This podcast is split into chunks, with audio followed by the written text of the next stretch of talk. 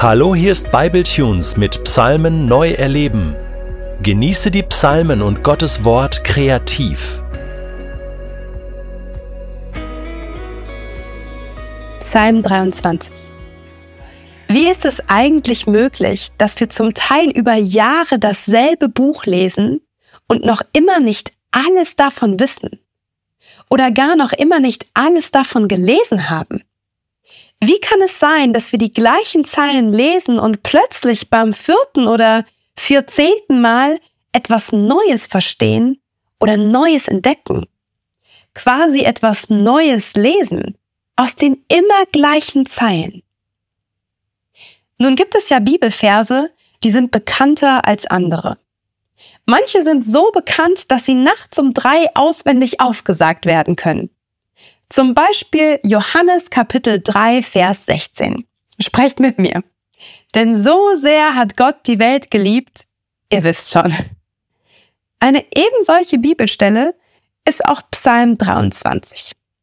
Der Herr ist mein Hirte, mir wird nichts mangeln. Psalm 23 gehört quasi zu den A-Promis unter den Bibelstellen. Und wenn es dir jetzt so geht wie mir, dann kennst du das vielleicht, dass man bei allzu Bekanntem dazu tendiert, mal schnell so drüber hinwegzulesen.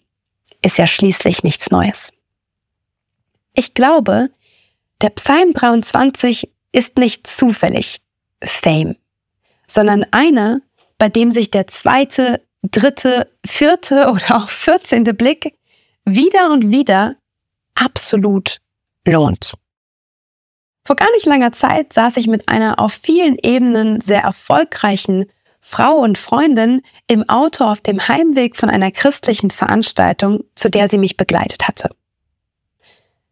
Sie meinte dann zu mir, weißt du, Jana, bei euch Christen habe ich den Eindruck, eure Hauptbotschaft ist es, dass Gott mit euch im Leid ist.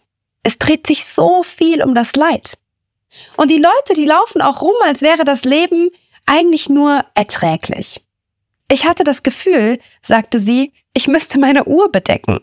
Sie trug eine Rolex und mein Auto weiter hinten parken, um hier auch nur halbwegs reinzupassen. Und ich glaube, sie hat damit einen wunden Punkt getroffen. Ich glaube, das ist ein kulturelles Problem, was wir hier haben. Aber wir gönnen es unserem Gegenüber einfach nicht. Wenn er oder sie wohlhabend, erfolgreich, schön, glücklich ist. Zumindest nicht, wenn er oder sie erfolgreicher, schöner, glücklicher ist als wir.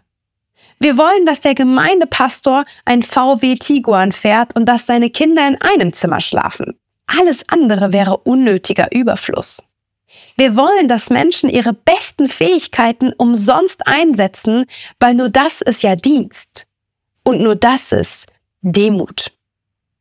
Und letztlich soll es lieber allen nur so mittelmäßig okay gehen, weil dann kann man sich ja in seiner unterschwelligen Unzufriedenheit auch gegenseitig begegnen und meinen, das sei halt das Kreuz, das jeder auf sich nehmen müsse.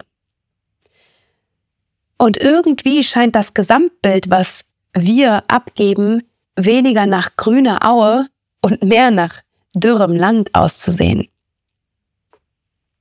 Wir Christen, in Anführungszeichen, drehen uns sehr viel um das Tal des Todesschatten. Manchmal scheint es mir sogar, als würde der Gedanke, Jesus ähnlicher zu werden, was wir ja wollen, damit einhergehen, auch viel leiden zu müssen. Als könnten wir so dem Kreuz irgendwie würdiger werden. Und es stimmt ja auch, die Bibel spricht viel davon. Aber mindestens ebenso viel spricht dieses Buch davon, dass Gott für uns ein Leben in ganzer Fülle, im Überfluss bereithält. Einen reich gedeckten Tisch im Anbetracht unserer Feinde. Nicht nur keinen Mangel, sondern mehr als genug. Ganz ehrlich, ich glaube, Gott träumt für uns von einem besseren Leben, als wir für uns selbst. 100 Prozent. Wenn uns nur Güte und nur Gnade folgen, alle Tage unseres Lebens, Leute, dann haben wir den Jackpot. Und dann sollten wir auch so leben, als würden wir es ernsthaft glauben.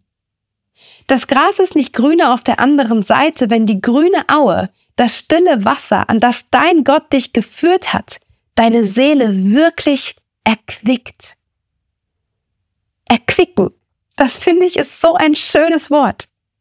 Beim Erquicktsein muss ich direkt an ein kleines Kind denken, das seine übersprudelnde Freude kaum aushalten kann, weil Mama ihm gerade ein Eis gekauft hat und es das nun ganz genüsslich und mit sichtbaren Spuren rund um den Mund herumschlemmt.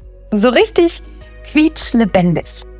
Ich glaube, so dürfen wir als Kind vor unserem Papa sein, der uns wirklich alles gibt. Eine grüne Aue, lebendiges Wasser, Gerechtigkeit, Hoffnung, Trost, Freude, Frieden, Freiheit, Finanzen, Gesundheit, Güte, Gnade, ein gesalbtes Haupt, einen reich gedeckten Tisch und manchmal auch einfach ein mega leckeres Eis.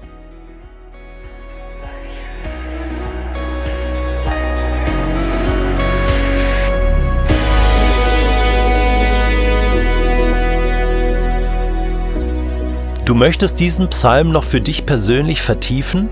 Dann entdecke Makom und der Psalm wird für dich zu einem Ort in deinem Alltag. Makom ist als PDF downloadbar auf bibletunes.de Psalmen neu erleben.